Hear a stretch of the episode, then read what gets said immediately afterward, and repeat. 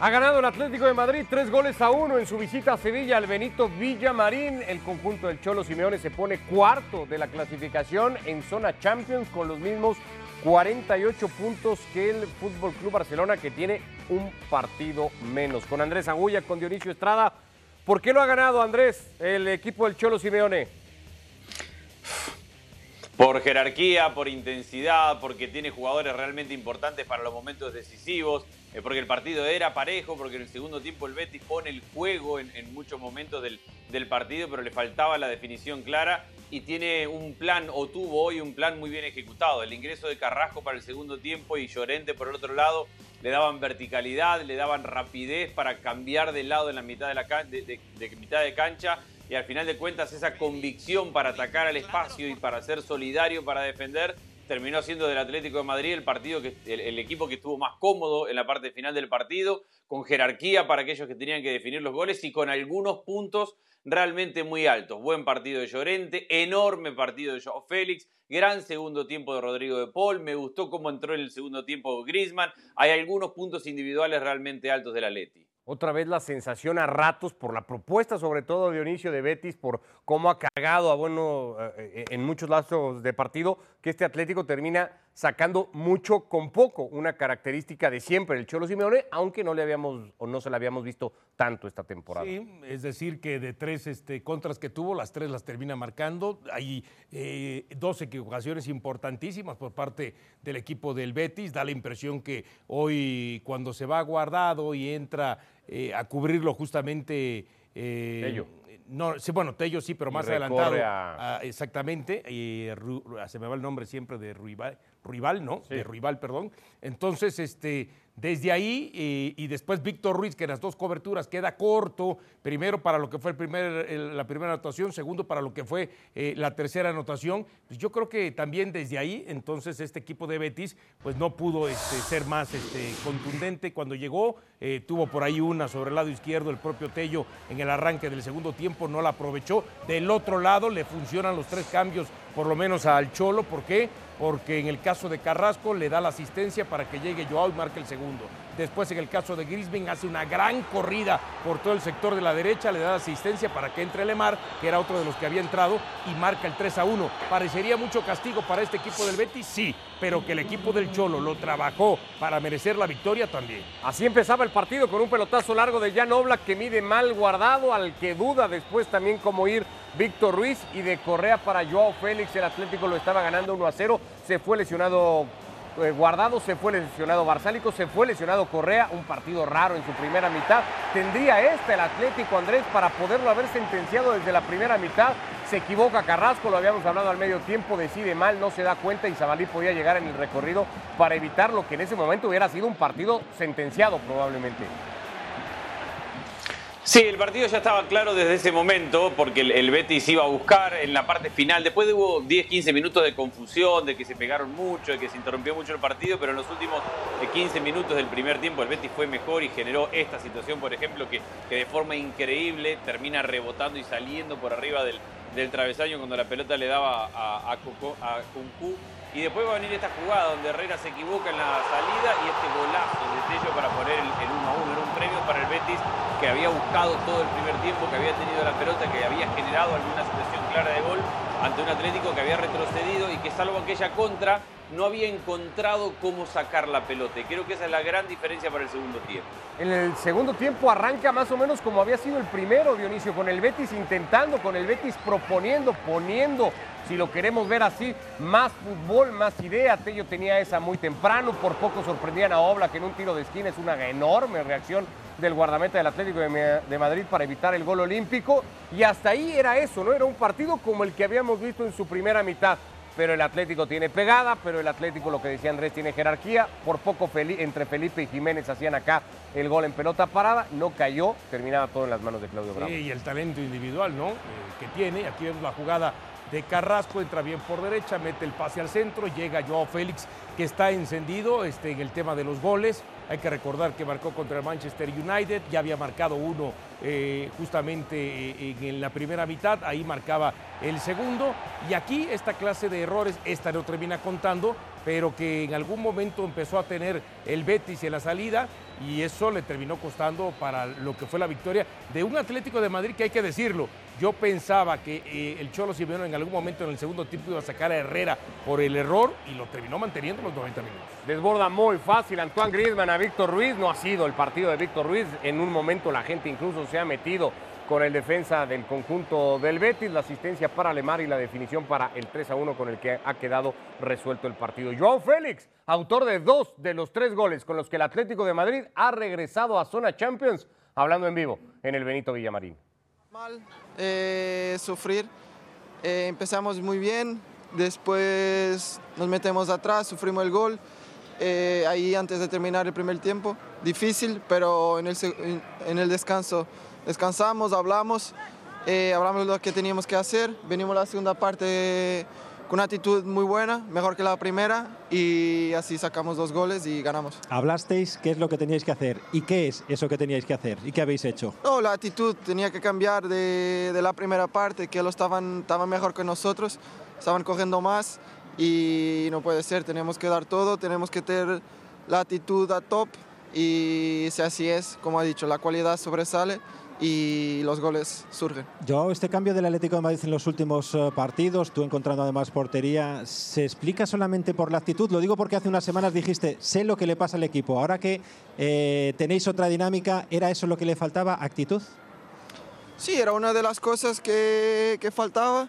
Lo estamos haciendo muy bien. Eh, estamos, tenemos claro todos nuestro objetivo porque estaban pasando mal y ahora tuvimos que apretar el culo y a ganar y luego tener puntería, porque además estás viendo Puerta ahora con facilidad.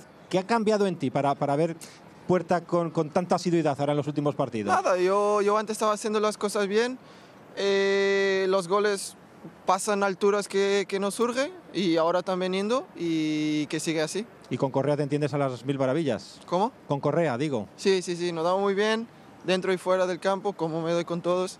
Y bueno, ahí en el campo estamos haciendo la cosa bien y, estamos ganando y hay que seguir. Gracias, Joao. Enhorabuena. Gracias. Las palabras de Joao Félix. Bueno, me quedo con esa Gracias a Joao Félix. Eh, las declaraciones que daba a pie de campo terminando el partido. El hombre del juego por los dos goles.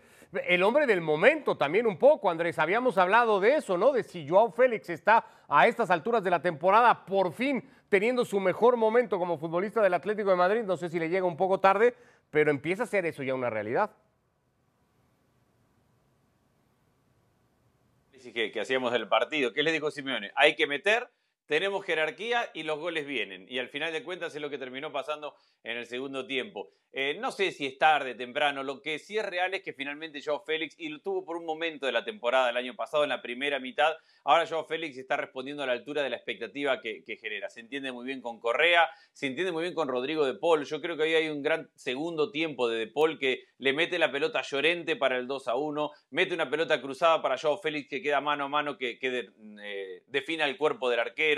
Creo que tener un lanzador desde la segunda línea le viene muy bien y Joao Félix ahora tiene confianza, tiene socios, el equipo ataca con espacio y eso le viene muy bien. Entonces yo creo que Joao Félix hoy es la cara del punto más alto del Atlético Madrid y en estas últimas fechas lo está haciendo bastante bien. Pero al final de cuentas necesita de, más jugadores el Atlético de Madrid. Hoy hemos recuperado a un Llorente que el año pasado metió creo que 12 goles y en esta temporada todavía no ha metido ninguno, pero hemos recuperado a un Llorente que ha jugado en un gran nivel, la corrida del segundo gol. Creo que hay puntos altos en el Atlético de Madrid que, que le generan ilusión al hincha de volver a competir por lo máximo y eso tratará de hacer con miras sobre todo a lo que pueda venir la próxima semana. Habrá tiempo para eso, pero hoy queda este Atlético de Madrid ganando en un campo tan bravo como el Benito Villamarín, con la autoridad y la jerarquía con la que al final lo hace, eh, teniendo un rival como el Manchester United al que le han pasado por encima en el derby en el Manchester City. Insisto, ya habrá tiempo para eso. Tú te vas a quedar muy apretado con tu comentario porque ya ponías así ¿Quieres parafrasear a Joao Félix tú? No, no, más dije eso. Como ya querías echar a, ¿cómo se llama?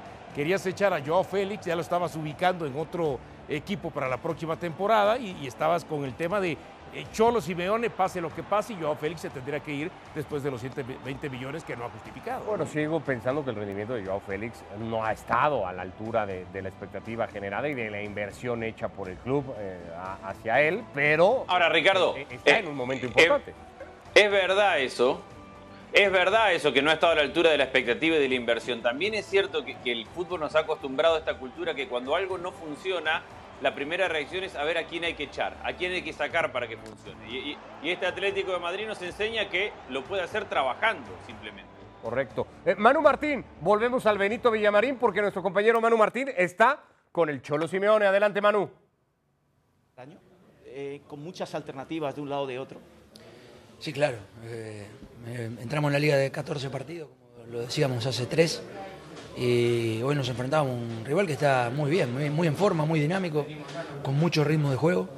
Y, la verdad que más allá del primer gol, que fue una transición muy rápida, muy bonita, muy, muy dinámica, eh, ellos fueron superiores en el primer tiempo, donde no podíamos salir de esa presión que nos hacía, no podíamos transitar rápido en defensa-ataque, solamente en una que fue muy clara, la de Carrasco, pero después fue un gran partido del Betis, sobre todo en la parte posicional de ataque.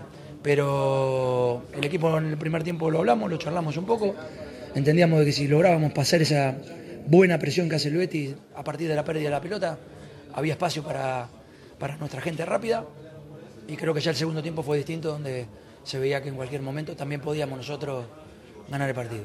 Bueno, y lo de Joao Félix, dos goles, oportunidades, la falta que no era y, marca desde el centro del campo. Gran momento, hay que cuidarlo, hay que eh, acompañarlo en este momento y nada, todo lo que le pedimos y le pedíamos lo está haciendo y está generando en él un jugador mejor todavía del que, del que era.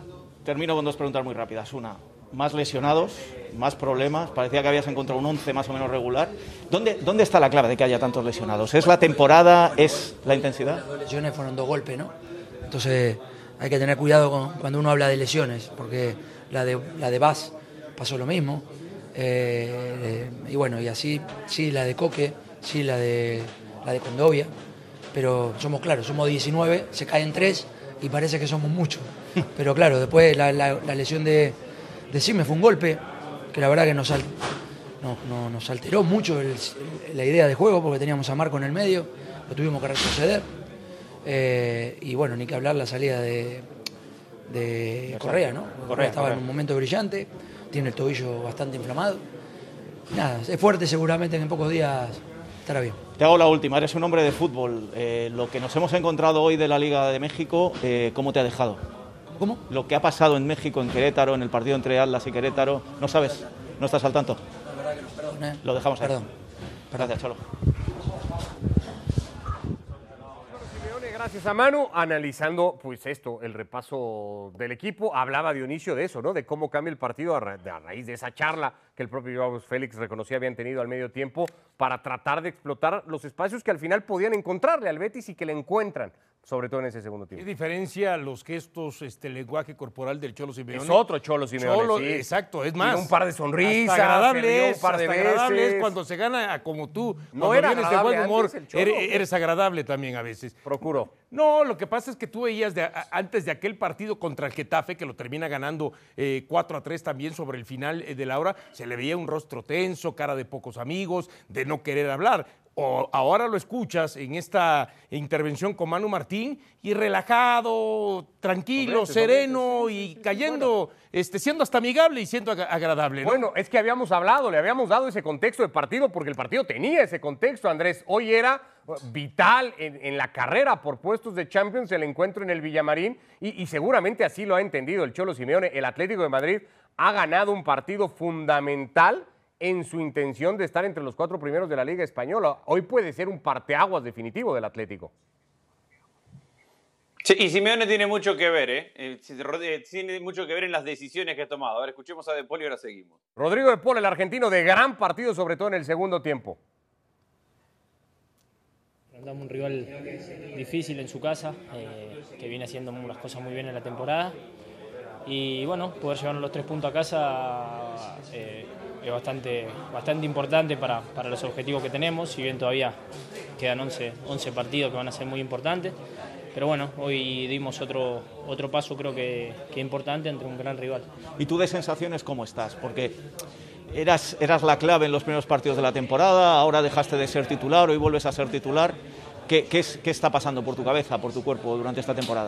No, bien, bien, muy bien. Eh, temporada acá, eh, por ahí la, la, adaptación al principio fue muy buena, después hubo, hubo un momento de que he bajado mi rendimiento, pero, pero siempre confié en que, en que, lo, podía, en que lo podía hacer bien. Eh, siempre sentí el apoyo de mis compañeros, del cuerpo técnico, del club, así que bueno, estoy también muy contento eh, por el partido que hice, pero, pero sé que todavía puedo dar mucho más, así que bueno, a seguir trabajando. Dentro del campo, donde yo creo que has hecho pareja con, con casi todos los del centro del campo por la temporada que tenéis. Eh, ¿Qué tal te sientes con Héctor Herrera? Muy bien, eh, con Héctor, con, con, con el que juega ahí, la verdad que tenemos grandísimos jugadores en, en, en, el medio campo, todos de, todos de selección. Eh, para mí es un placer jugar al lado de, de todos ellos y, y bueno, eh, hoy me tocó con Héctor y, y, como ya lo dije, me sentí muy cómodo. La última que te hago, no sé al tanto, el míster no lo estaba. Eh, ¿Sabes lo que pasó ayer en la Liga de México? Los enfrentamientos de las barras y, los heridos que hay, de momento no hay oficialidad de mucho más. Eh, tú como futbolista, eh, ¿Cómo te sientes? ¿Cómo reaccionas cuando ves una cosa así? Bueno, sí, estoy al tanto. No creo que, venga el caso esa pregunta ahora, después de un partido, pero, bueno, sé que, sé que el fútbol no es eso, el fútbol es un juego y tenemos que, que, tomarlo como tal, pero bueno, ya supongo que la gente que, le corresponde tomará medidas. Hasta luego. Gracias a Rodrigo de Paul, igualmente con Manu Martín deteniéndose a analizar el partido, un hombre fundamental en ese segundo tiempo que ha hecho el Atlético. Andrés, estabas con la injerencia, el rol que tiene el Cholo Simeone en este momento que está viviendo el Atlético de Madrid. Bueno, lo tiene siempre, pero hoy particularmente le toca tomar decisiones en la medida que se le iban lesionando jugadores. Y creo que las decisiones que ha ido tomando ha ido liberando al equipo, porque no nos olvidemos que había arrancado con ese doble lateral por izquierda prácticamente. Lo ha ido liberando, que el ingreso de Carrasco le da verticalidad. Todos los cambios que hace Simeone durante el partido buscan la explosión que termina teniendo el equipo. Llorente jugando después de la salida de Barsálico en el carril derecho, termina jugando con Carrasco por el carril izquierdo, es decir, él va soltando el equipo, soltando no, de mandarlo al frente, sino de darle argumentos para identificar lo que decían, de, va a haber espacios. Los laterales del, del Betis son hoy, hoy un problema porque no tiene a sus laterales, entonces vamos a darle verticalidad por ahí. Creo que le ha tocado tomar decisiones en ese aspecto y que toma decisiones en el entretiempo porque se queda también sin ventanas para el cambio. Y volviendo al, al comentario anterior, también nos demuestra que muchas veces en, en, el fútbol hay cuestión de agachar la cabeza y trabajar, no de ver qué cambiar, no a quién echar y a, quién, a qué crack hay que salir a comprar en el siguiente mercado.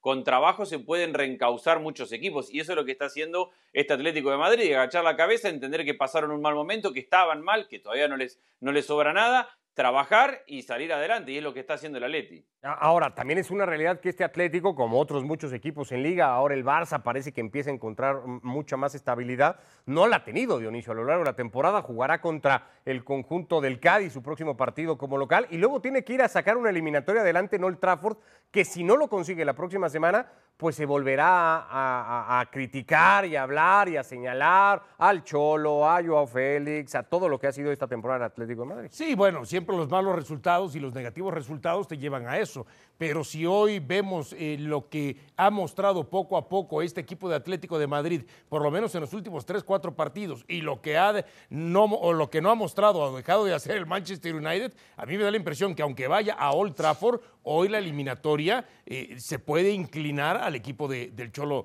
Simeone. Ahora, mencionaba Andrés el tema, por ejemplo, de, de, Llorente, ¿no? Cómo Llorente, que había estado lesionado a lo largo de la temporada, hace cuatro o cinco partidos, lo empieza a poner. Entonces, se da cuenta de que este Llorente eh, le puede potenciar al equipo que venía a la baja cuando entra Llorente, y resulta que Llorente no ha dejado ya de ser hombre titular y fijo también. Y eso es importante en el técnico, detectar en qué momentos hay jugadores que los pusiste, eh, a veces por eh, perdón, necesidad, otras por obligación, otras por convicción y decir, ¿sabes qué? Este me resultó mucho más que lo que venía haciendo y hoy Llorente, que si bien es cierto, el torneo anterior también tuvo un gran torneo, sobre todo la primera parte eh, de, de la temporada, bueno, vuelve justamente a ser un Llorente que le marca diferencia, que hace las funciones que quiere y que por supuesto potencia al equipo.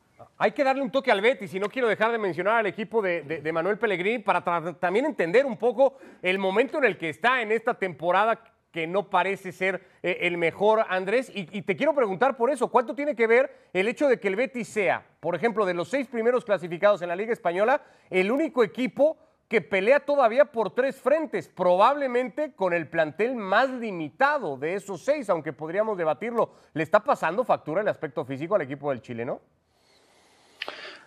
A ver, el aspecto físico eh, tiene muchos lesionados, lo habíamos hablado. Hoy termina improvisando con guardado de lateral izquierdo y lo tiene que sacar al, minuto 10. Viene de jugar una semifinal de Copa, que es un objetivo gigantesco para el Betis, porque, a ver, no, hay que dejar de lado que quieren meterse en Champions para el año extra, Este partido era vital, pero también, pero, claro, pero también lo era contra el Rayo Vallecano a mitad de semana para tratar de meterse en la final y tiene que ir a jugar un partido dramático hasta el último minuto, como dice Dionisio, y, conseguir el resultado para ir a una final. Y ahora le, toca Europa League y el equipo está limitado por las lesiones e incluso hoy en la derrota yo termino aplaudiendo el partido que ha jugado el, Betis. El, Betis ha jugado un partido valiente, ha sido fiel a su estilo, con las limitantes que tiene con todo esto que estamos diciendo de, lesiones, de ausentes y de alguna rotación propia a un equipo que viene de jugar hace tres días y, que va a volver a jugar dentro de tres o cuatro días. Entonces, se puede perder contra el Atlético de Madrid jugando con las limitantes y con el fútbol que ha jugado el Betis. A mí no me ha decepcionado el Betis en el día de hoy en, lo más mínimo, ni en su actitud, ni en su fútbol.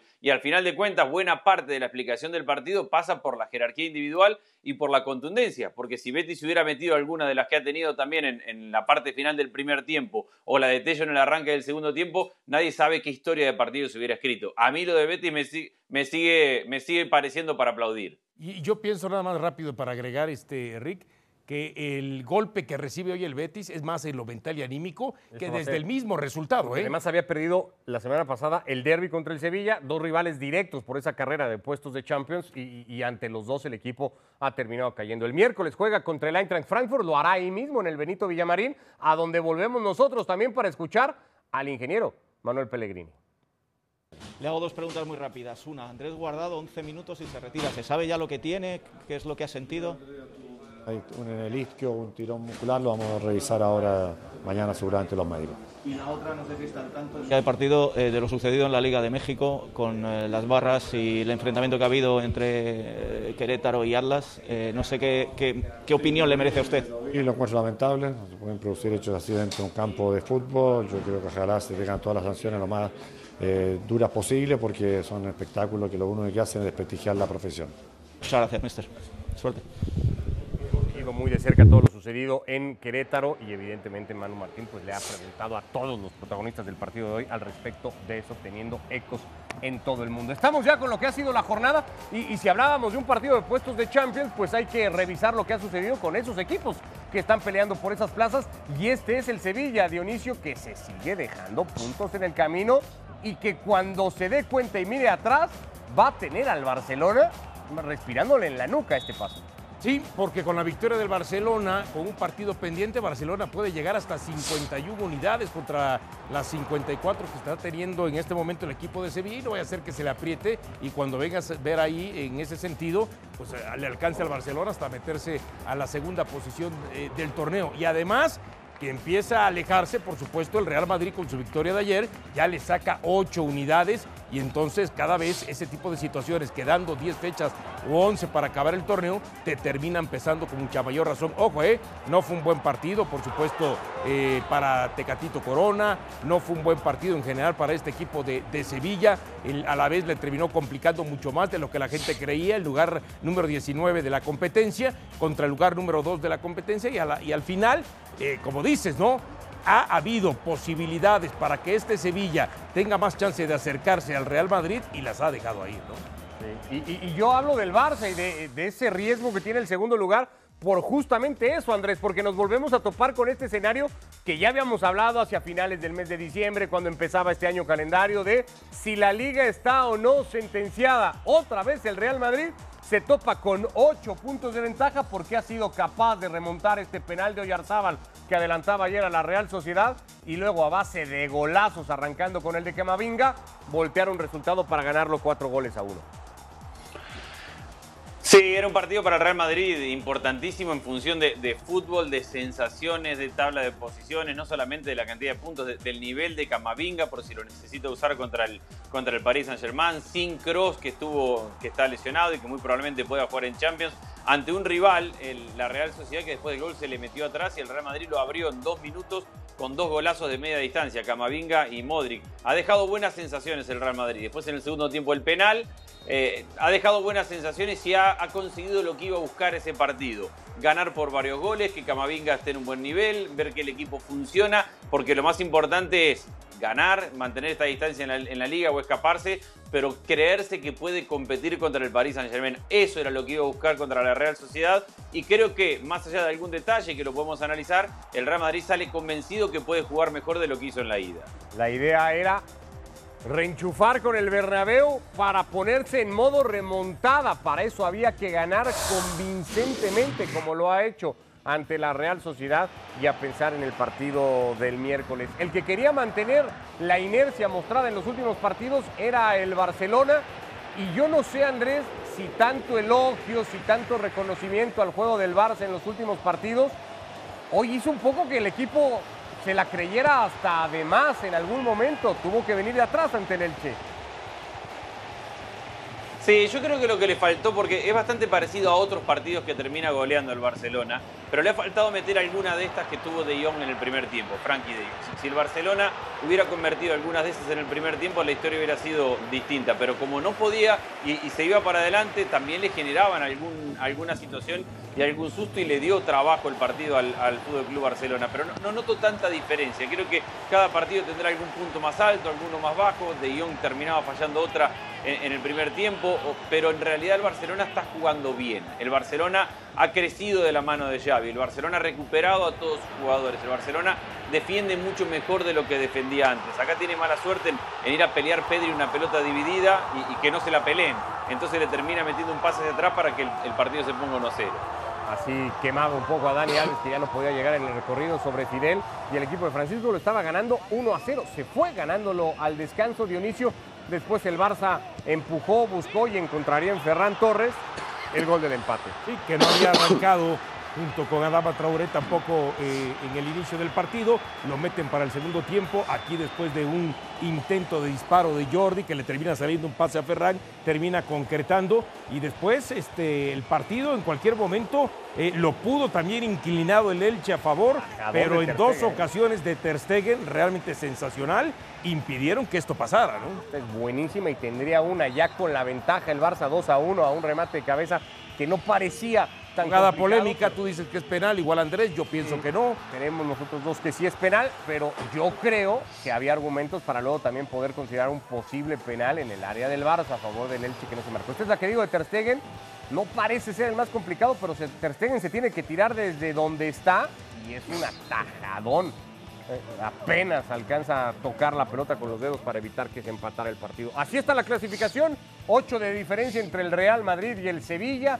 El Barça ya está tercero, ha quedado cuarto el Atlético de Madrid con el mismo número de puntos, pero el criterio favorece al Barça, que además tiene un partido pendiente, y el Betis ya está en zona de... y ahí tenemos la liga que, que, decíamos, ¿no? Al arranque del torneo, los cuatro que iban a estar ahí arribita. Cuatro que íbamos. Bueno, lo dicho, y por eso las preguntas que escuchamos a todos los que pasaron por el micrófono de ESPN en el Villamarín de parte de Manu Martín, ESPN está haciendo un seguimiento muy particular a lo que ha sucedido lamentablemente ayer eh, por la tarde en Querétaro, y sobre eso, eh, Miquel Arriola, el presidente de la Liga MX, ha confirmado ya el día de hoy que a partir de ahora está prohibida la asistencia de las barras visitantes, dijo, a, los estadios de Los estadios, tal como ha pasado en algún momento este, en Argentina, ¿no?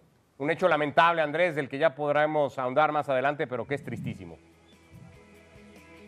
Es tristísimo y, ojalá a esta hora tendría que haber ya muchos detenidos y con las imágenes que tenemos eh, deberíamos saber muchísimo más de lo que pasó en el día de ayer. Esto de no permitir a las barras ir de visitante sigue pasando en Argentina, Dionisio, y al final de cuentas no arregla nada, no cambia mucho. Gracias Andrés, gracias Dionisio. Gracias. Gracias a todos, que les vaya muy bien.